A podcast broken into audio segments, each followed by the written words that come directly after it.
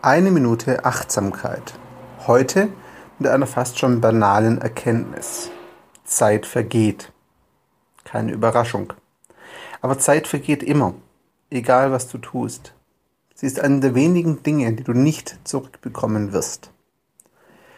Es ist also völlig unsinnig, davon zu sprechen, dass du keine Zeit hast oder dass du jetzt etwas noch nicht tun kannst, weil die Bedingungen nicht perfekt sind.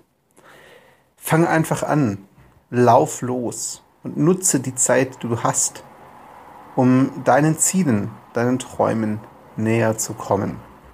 Denn denk dran, wenn du jetzt nicht anfängst, wird in vier Wochen dennoch ein Monat vorbei sein. Doch dann hat sich nichts für dich geändert.